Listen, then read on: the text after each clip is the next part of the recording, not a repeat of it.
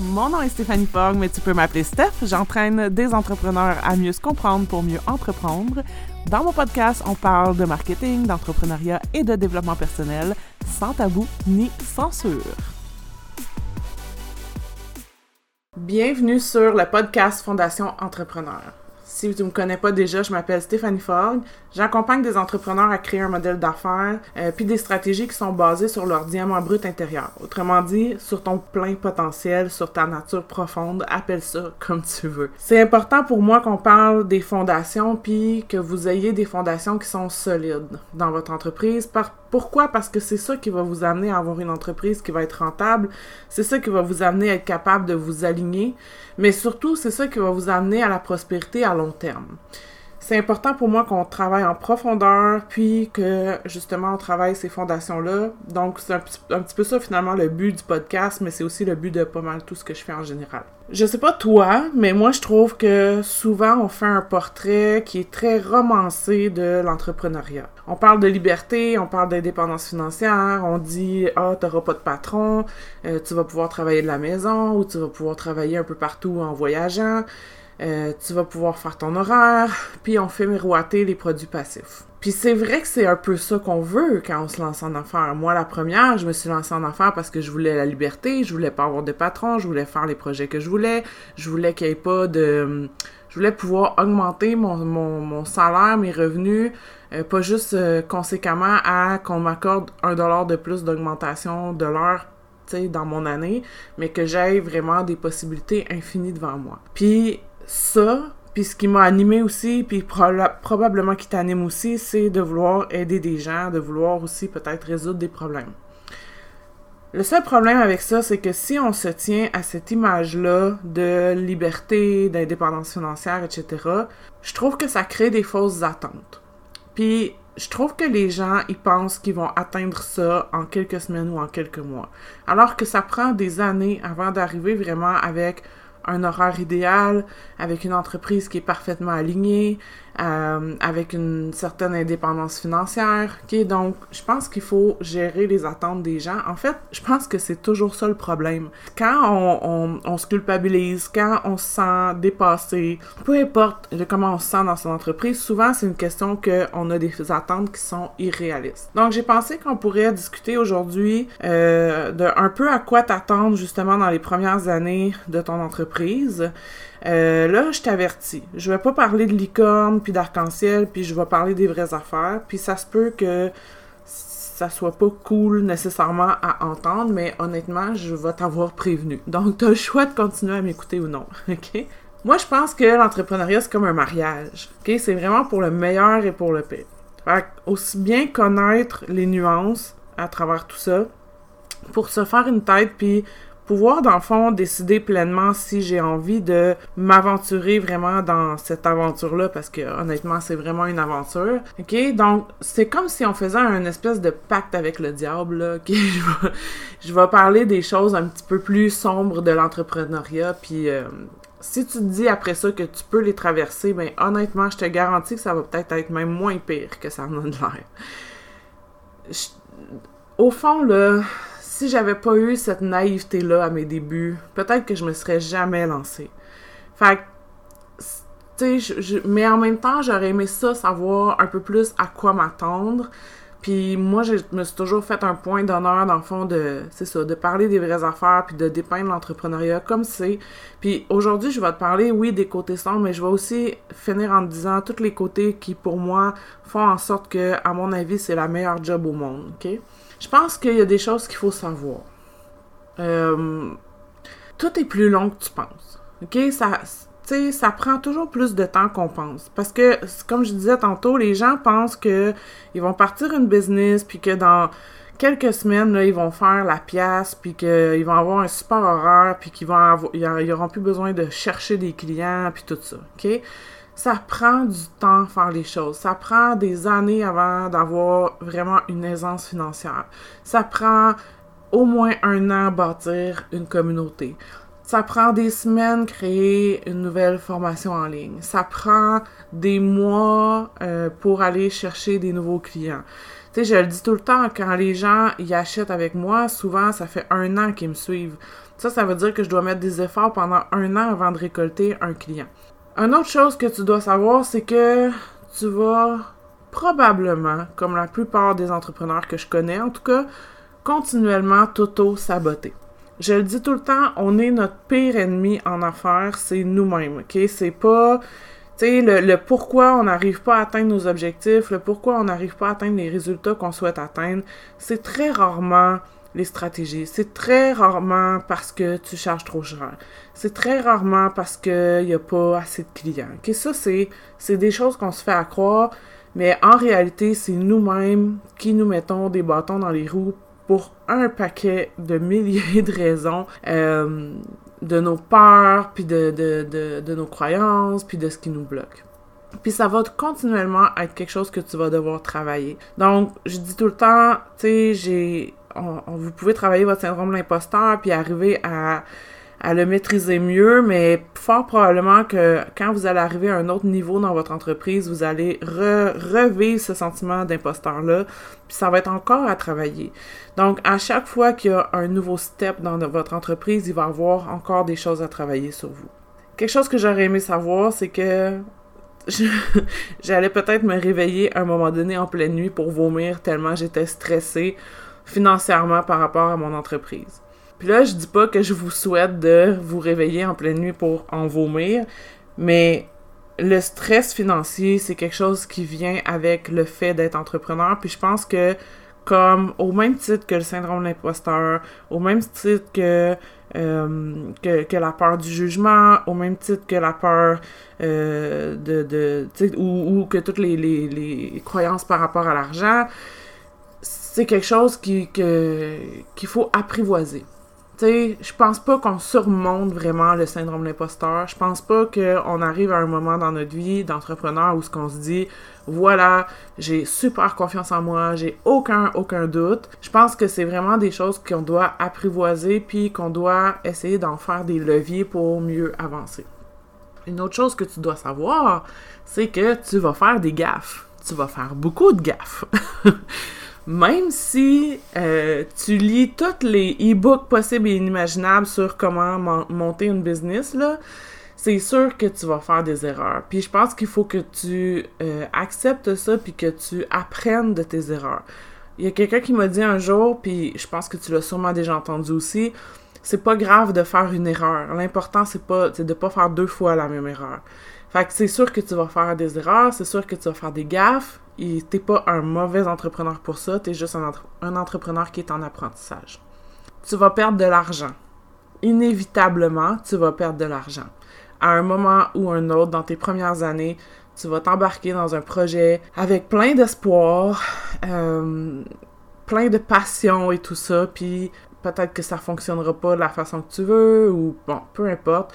Tu vas peut-être faire des dépenses euh, qui sont moins euh, logiques, bref à un moment donné ou un autre, je connais pas aucun entrepreneur qui a pas perdu d'argent. Fait que ça fait aussi partie de la game. Tu vas douter de toi plusieurs fois, comme je disais tantôt, OK? Puis honnêtement, là, ça sera pas nécessairement mieux après 5 ans. Comme je disais tantôt, c'est pas quelque chose qui va s'en aller. C'est quelque chose avec lequel tu dois apprendre à vivre. Donc, éventuellement, les, doutes vont être moins pesants. Je pense qu'ils vont venir. Tu sais, moi, en tout cas, si je me fie à mon expérience, le doute, je le sais qu'il est là. Euh, supposons je vais lancer une nouvelle formation. Oui, je vais avoir des doutes. Oui, je vais questionner est-ce que je fais la bonne affaire, est-ce que c'est la meilleure façon de faire, puis tout ça. Mais j'ai appris avec le temps à me faire confiance.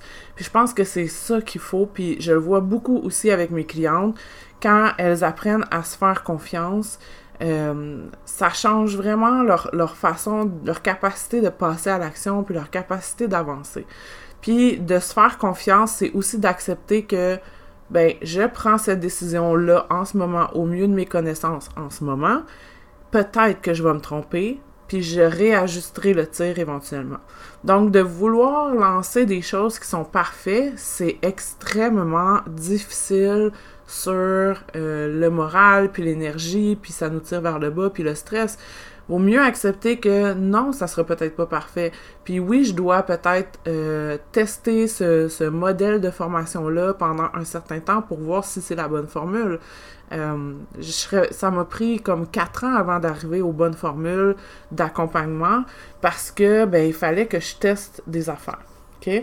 Tu vas toujours garder ce sentiment-là de pas être légitime ou de pas être à la hauteur. Je pense qu'il y a personne qui s'en sort on se dit tout à un moment donné, mais je suis qui moi pour euh, enseigner ça à d'autres personnes? Je suis qui moi pour proposer ce genre de service-là ou ce genre de, produit-là? Cette peur-là de mais ça sera pas assez, ok? Donc là, il y a plein d'affaires que tu peux aller travailler sur toi pour comprendre pourquoi tu as toujours cette croyance-là que t'es pas assez. Mais je veux juste te dire que tu es légitime de faire ce que tu fais. L'important, c'est d'avoir un pas de plus en, avant des autres. Si je prends quelqu'un qui accompagne d'autres personnes ou, par exemple un photographe qui va donner des cours de photo, euh, l'important, c'est que toi, t'en sais plus que à qui tu l'enseignes, OK? Tu peux pas attendre d'être, d'avoir 50 ans d'expérience, d'avoir fait toutes les formations de toutes les grandes universités au monde avant de te sentir légitime de faire ton travail. Ça n'a aucun sens. Tu es légitime de faire ton travail parce que à un moment donné, tu t'es dit, je vais offrir ça à des gens puis je vais aider des gens. Tu trouveras jamais l'agenda parfait puis l'organisation parfaite, OK? Arrête de chercher ça. J'ai toujours dit, j'ai passé 20 ans de ma vie à chercher le, la meilleure application pour planifier puis m'organiser ou le meilleur agenda pour planifier puis m'organiser jusqu'à temps que je me rende compte que le problème c'était pas ça, le problème c'était dans ma tête.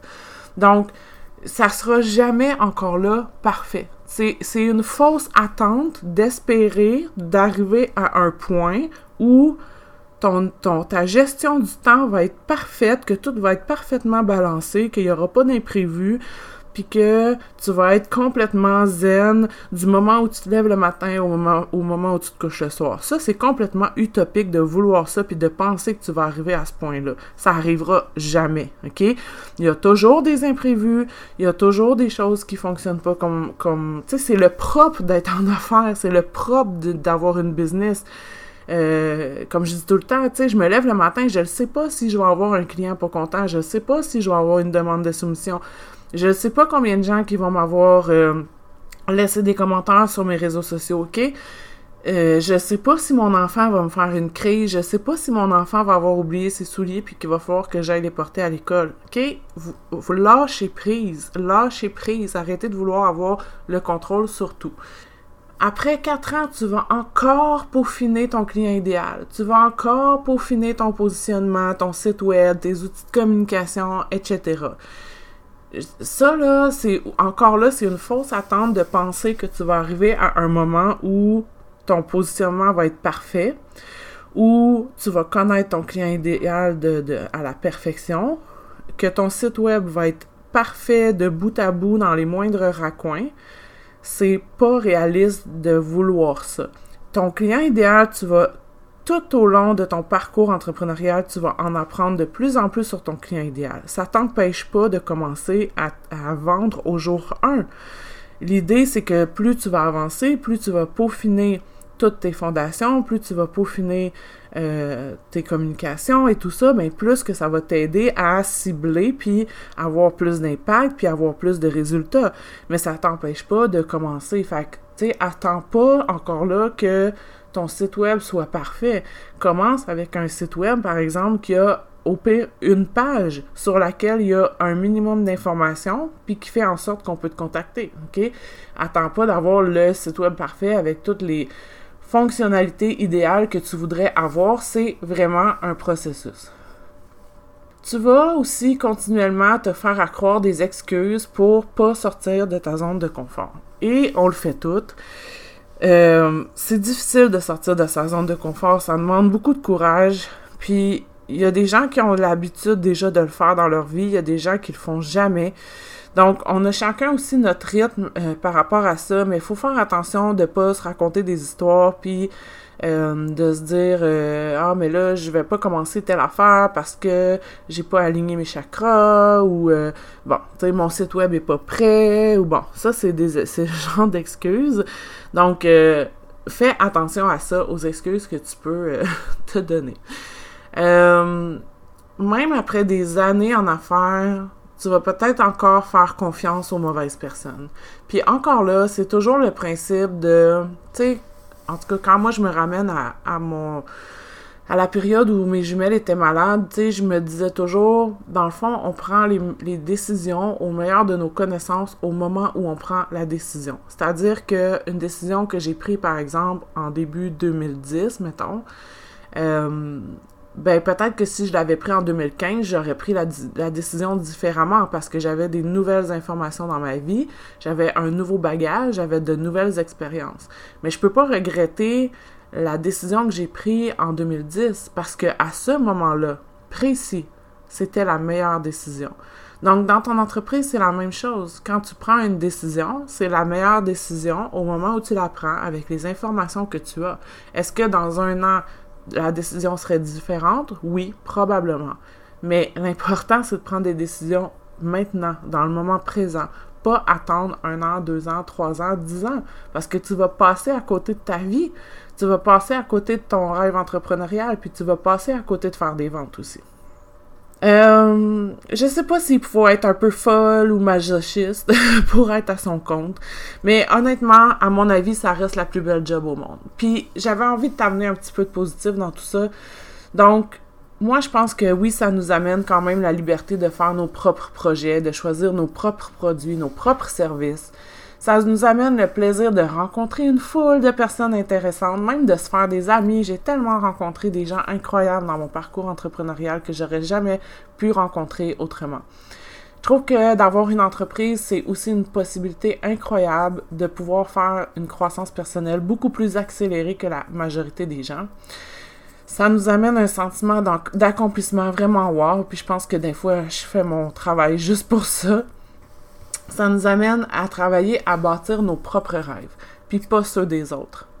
Puis pour moi, c'est aussi ben, enseigner des valeurs de persévérance, euh, de dépassement de soi aussi à mes enfants, quelque chose qui me tient à cœur. Puis, je puis finalement, après quelques années, en tout cas dans mon, dans mon expérience à moi, puis ce que j'ai pu voir avec mes clientes, ben oui, la liberté puis l'indépendance financière, ça arrive, mais c'est comme la cerise sur le Sunday. Faut être capable d'apprécier le reste, faut être capable d'apprécier le, voyage.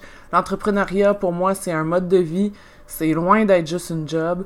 Puis j'ai signé le pacte avec le diable sans hésiter, puis honnêtement, je referais la même chose. La seule chose que je ferais peut-être différemment, c'est que je m'outillerais mieux pour affronter ce voyage-là. Fait que si ça te parle, puis que tu as envie de discuter de ton pacte avec le diable, ou tu as envie de discuter de peut-être ton expérience par rapport aux attentes que tu avais, puis la réalité qui qu'est-ce qui est arrivé finalement en réalité, ben viens discuter avec moi sur Facebook puis Instagram. Et sur ça, je te dis à bientôt. On se reparle dans un autre épisode de podcast. Ciao!